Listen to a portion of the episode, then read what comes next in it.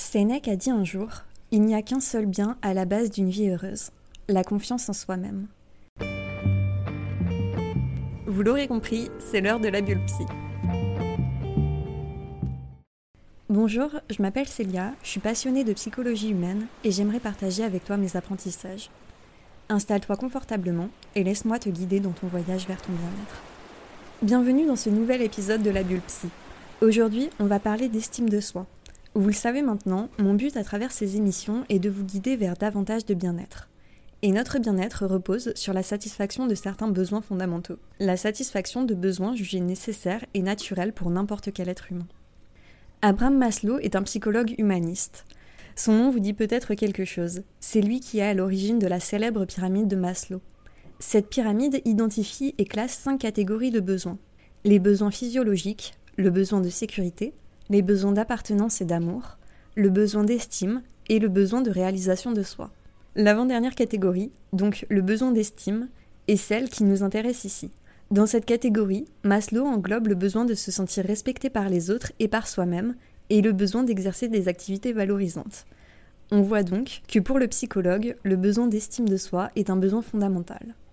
On peut se dire que c'est un besoin moins important que les autres, et c'est logique. Si on prend les besoins physiologiques par exemple, on voit bien qu'ils sont indispensables à notre survie. On est obligé de manger et de boire, sinon on meurt, alors qu'on ne meurt pas directement d'un manque d'estime de nous.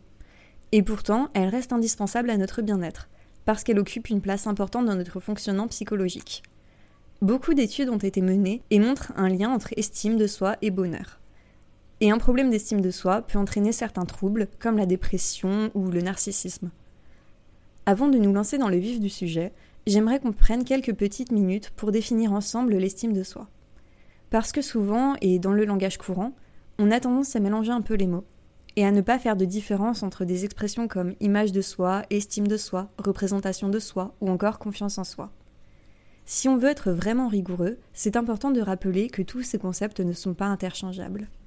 William James est un psychologue et philosophe américain. Il définit l'estime de soi comme le résultat d'une comparaison entre la perception de soi et le soi idéal, c'est-à-dire le ratio entre ce que nous sommes et ce que nous aimerions être, le ratio entre nos succès et nos aspirations. Si nous rencontrons du succès dans des domaines dans lesquels nous souhaitons réussir, notre estime de nous sera positive. Au contraire, si nous n'atteignons pas nos idéaux, notre estime de nous sera impactée négativement. Notre estime de nous peut être bonne dans certains domaines et mauvaise dans d'autres, L'estime de soi globale, c'est la somme de toutes ces auto-évaluations. La psychologue Susan Arthur a beaucoup étudié l'estime de soi chez les adolescents, et elle en donne la même définition que William James. Elle écrit que l'estime de soi globale résulte de la relation entre ses compétences et ses aspirations. Je vous propose maintenant qu'on voit ensemble comment se construit l'estime de soi.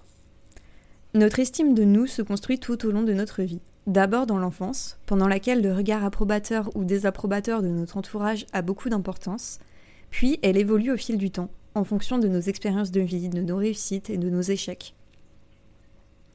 J'ai déjà parlé brièvement de Suzanne Arthur. Elle a étudié l'estime de soi chez les adolescents et elle insiste sur ce côté changeant de l'estime de soi. La psychologue a montré que les domaines de vie qui sont importants à nos yeux changent en fonction de notre âge, et ce sont justement ces domaines qui vont faire que notre estime de nous est bonne ou mauvaise. Pendant le passage de l'enfance à l'adolescence, notre manière de nous évaluer dans les domaines qui étaient importants pour nous va changer. C'est aussi à cette période que nous allons nous, intéresser à de nouveaux domaines, et que nous allons donc produire de nouvelles évaluations sur nous-mêmes. Beaucoup de chercheurs ont mis en avant le fait que l'estime de soi devient meilleure dans la seconde partie de l'adolescence.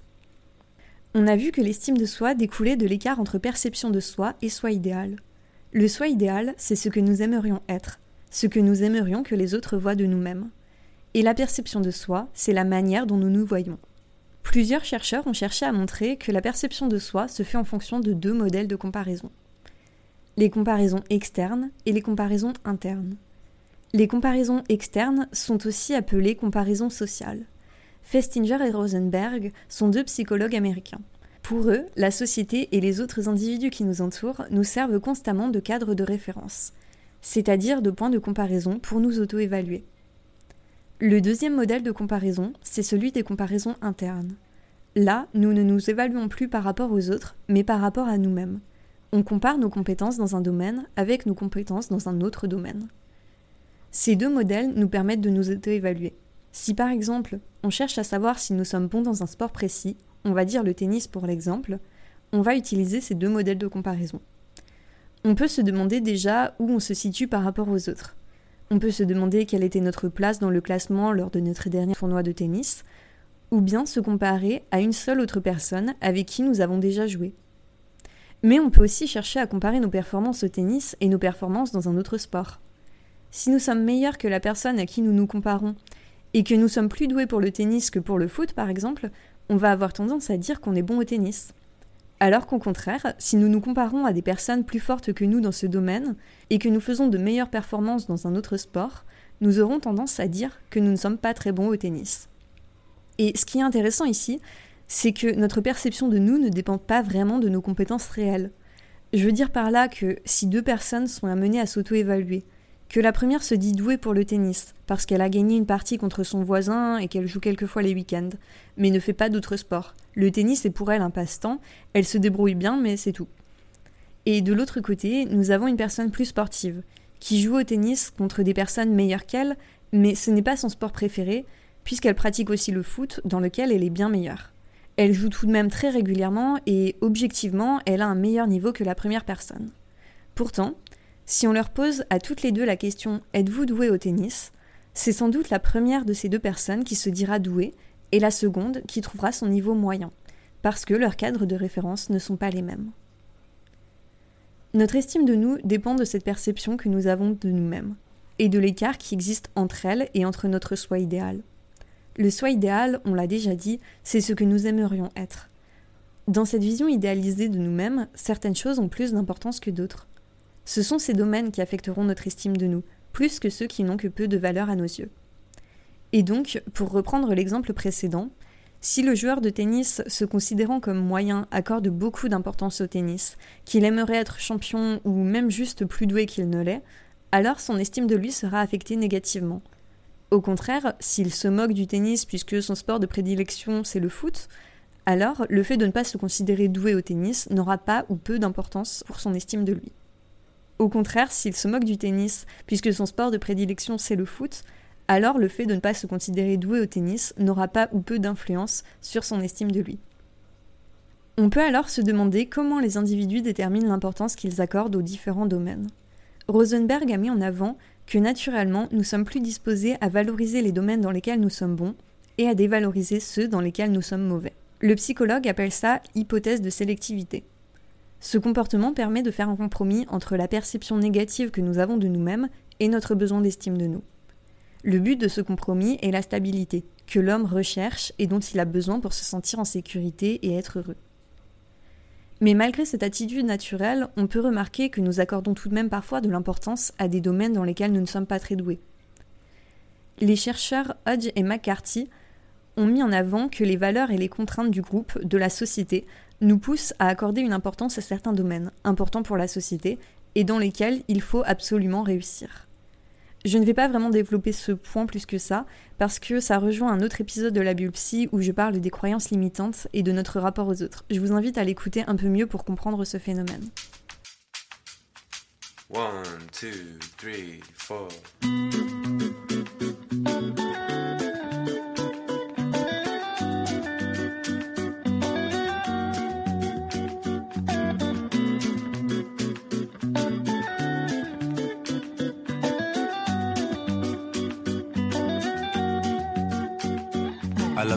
It flows. I love the way it grows. There's something in this sound that takes me far. It's like a special song, can move my mood along. What I cannot say, you'll hit through my guitar. She told me at the bass line, and everything will be alright.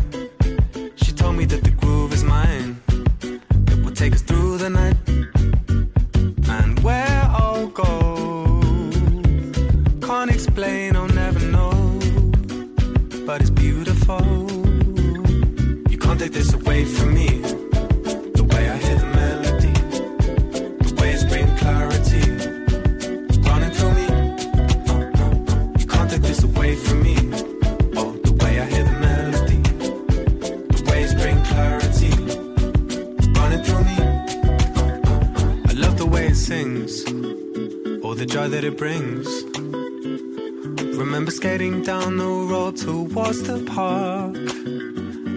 never say no.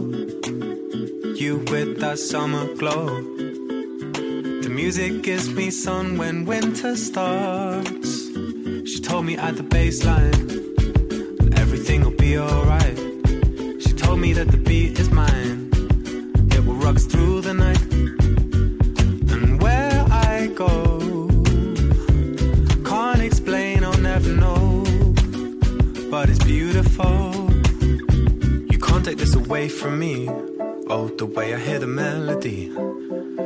Waves bring clarity running through me. You can't take this away from me. Oh, the way I hear the melody, the waves bring clarity running through me. Hey, you can't take this away from me.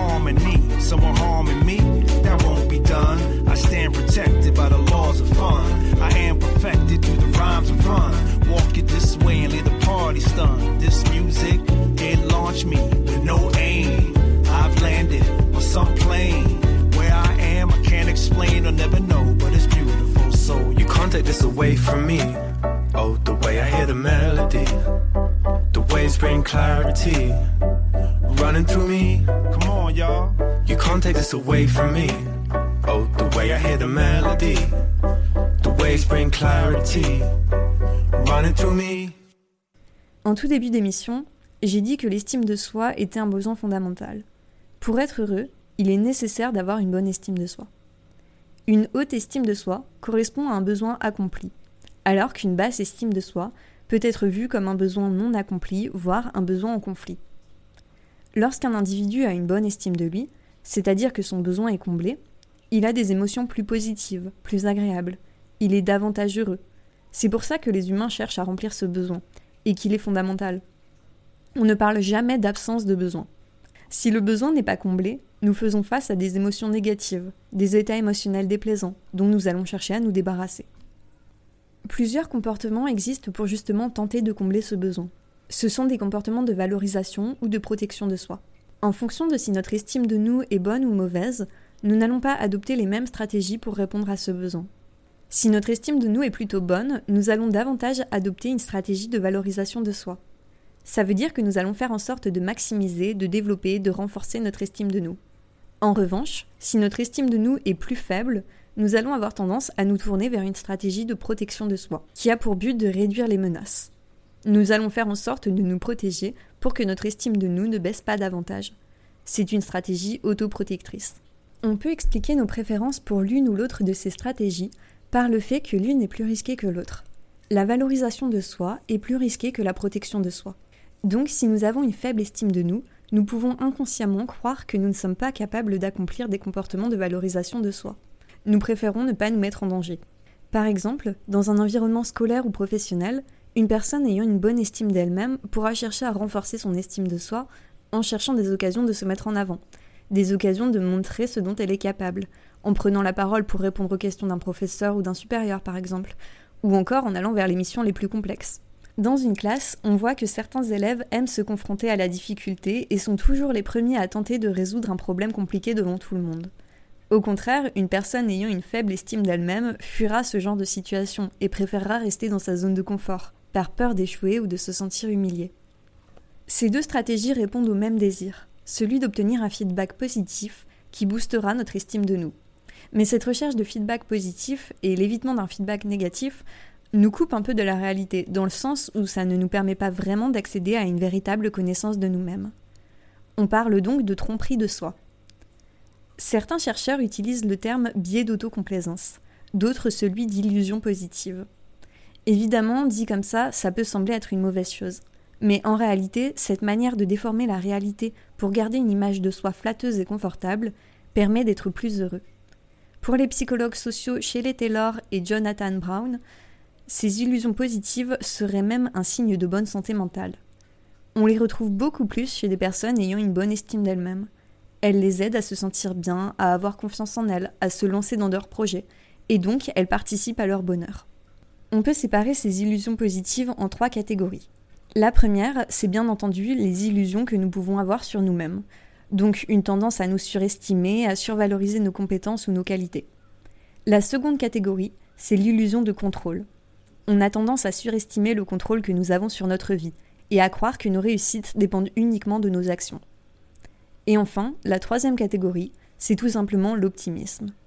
On pense que la probabilité qu'il nous arrive des choses positives est plus importante que la probabilité qu'il nous arrive des choses négatives. J'ai utilisé le terme tromperie de soi. Mais je veux préciser que ces illusions positives ne sont pas vraiment des mensonges. En fait, c'est juste de l'exagération. On n'invente pas des choses, c'est juste qu'on déforme un peu la réalité à notre avantage. Des chercheurs se sont interrogés sur ce sujet et ont tenté de savoir si cette tromperie de soi était avantageuse ou désavantageuse. Ce qui ressort de ces études, c'est qu'il existerait une marge optimale d'illusion. En fait, ce que disent les chercheurs, c'est que pour que cette tromperie de soi soit avantageuse, il faut deux choses. D'une part, que l'écart avec la réalité se fasse vers le haut. Il est favorable de se surestimer, mais pas de se sous-estimer. Et d'ailleurs, les personnes chez qui l'écart se fait vers le bas ont plus tendance à être déprimées, ont du mal à entreprendre des choses, voire elles peuvent être sujettes à la dépression. Et d'autre part, il faut que l'écart avec la réalité soit léger. Nous l'avons vu, cette stratégie nous coupe un peu de la réalité. Et si l'écart est trop important, le risque est que nous prenions des décisions ou que nous agissions en fonction d'une mauvaise connaissance de nos compétences et de nos capacités. Et donc, ça augmente le risque d'erreur et d'échec. Et puis bien sûr, ça rend l'échec plus difficile à vivre, puisque nous ne le prévoyons pas. Le danger ici, c'est pas vraiment l'illusion en elle-même, mais plutôt la perte de cette illusion. Et plus l'écart est grand, plus nous nous exposons à ce danger. Donc l'idéal, c'est de se surestimer un peu, sans trop s'éloigner de la réalité.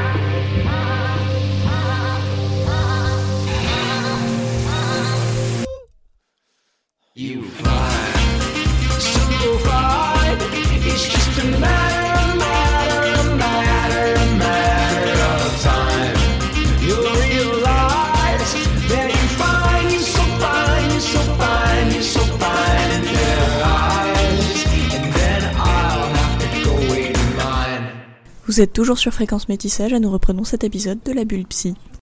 Nous avons vu que l'estime de soi était une auto-évaluation de notre valeur personnelle et qu'elle découlait du ratio entre soi idéal et soi perçu. Donc, pour augmenter l'estime de soi, on peut dire qu'il faut jouer sur ces deux variables. Il faut soit revoir ses prétentions à la baisse, soit mieux se percevoir.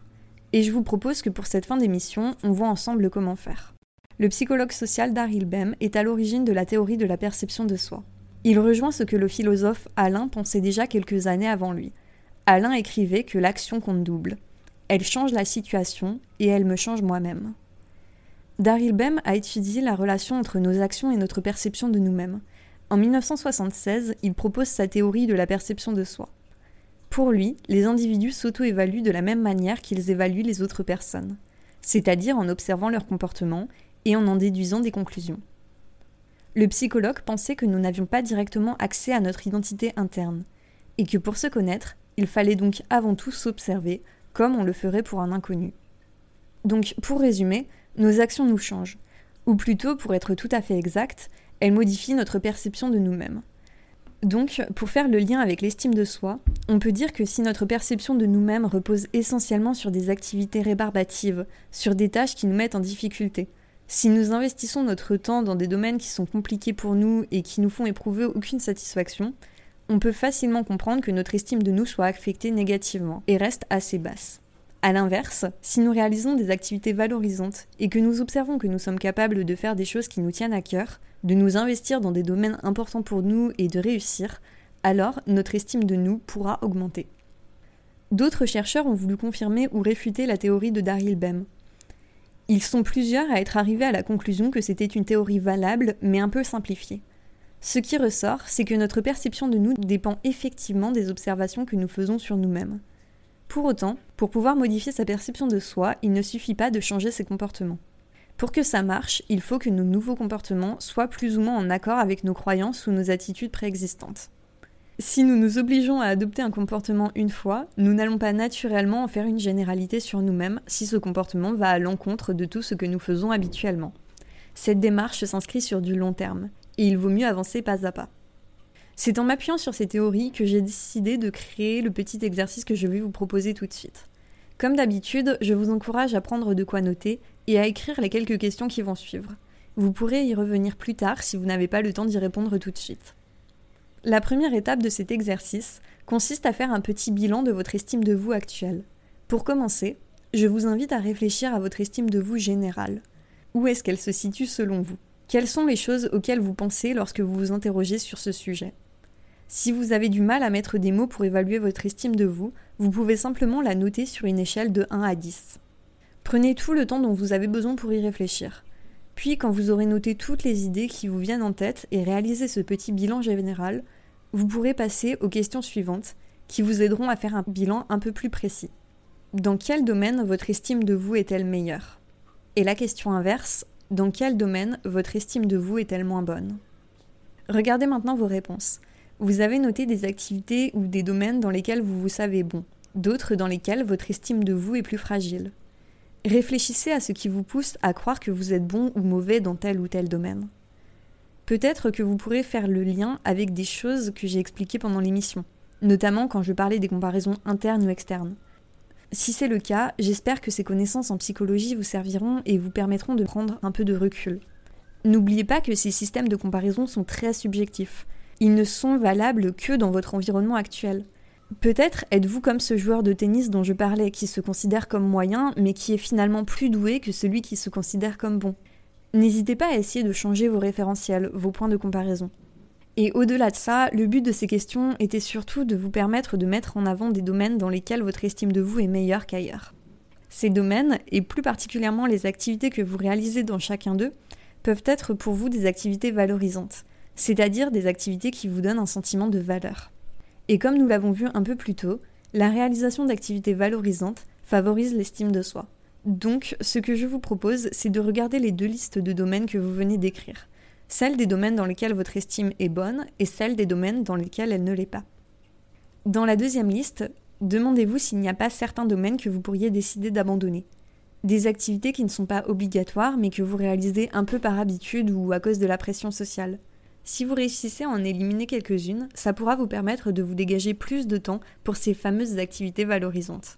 Vous pouvez donc prendre votre première liste et identifier quelques domaines ou quelques activités dans lesquelles vous vous trouvez bon et que vous aimez. L'idée est de favoriser davantage ces choses au quotidien, de leur accorder plus de temps et d'importance, de les mettre en avant. La réalisation volontaire d'activités valorisantes fera augmenter petit à petit votre estime de vous. D'abord dans des domaines précis, puis, comme nous l'avons vu, votre estime générale augmentera aussi. On a vu que l'estime de soi dépendait de la comparaison entre perception de soi et soi idéal. Donc je vous propose maintenant une deuxième piste pour développer votre estime de vous. Reconsidérez votre vous idéal. Je vous encourage à prendre le temps de réfléchir à ce que vous aimeriez réellement être. Et pour ça, je vous invite à écouter l'émission sur les croyances limitantes. Je l'ai déjà cité en milieu d'épisode, mais je le trouve vraiment en lien avec celui-ci. C'est un épisode qui pourra, je l'espère, vous aider à prendre conscience des envies qui viennent réellement de vous et vous permettre de vous débarrasser des comportements ou des croyances que votre entourage vous a poussé à adopter sans que ça ne vous convienne. Nous attendons souvent plus de nous-mêmes que des autres. Et de la même manière, nous sommes souvent plus durs avec nous-mêmes qu'avec les autres. Notre perception de nous est donc biaisée lorsque nous nous comparons aux autres.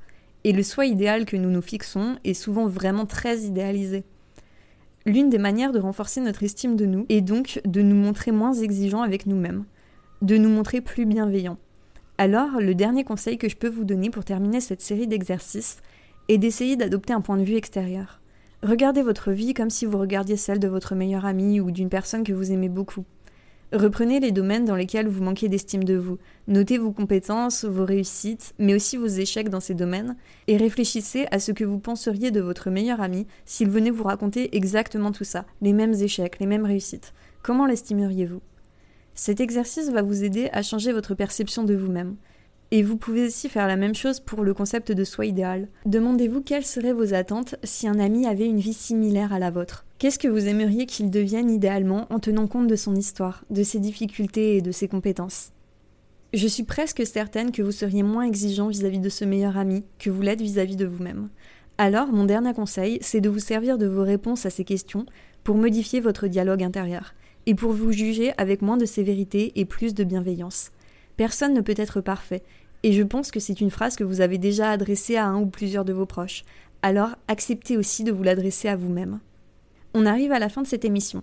Merci tout cœur de m'avoir écouté. Comme toujours, je vous le redis, vous pouvez me retrouver sur Instagram sous le pseudo Sagittérapie. N'hésitez pas à m'écrire, que ce soit pour me faire un retour sur l'émission, pour me proposer des questions ou même pour me suggérer des thématiques que vous aimeriez que je traite. On se retrouve bientôt dans une nouvelle bulle psy, et en attendant, je vous souhaite à tous une très belle journée, prenez soin de vous.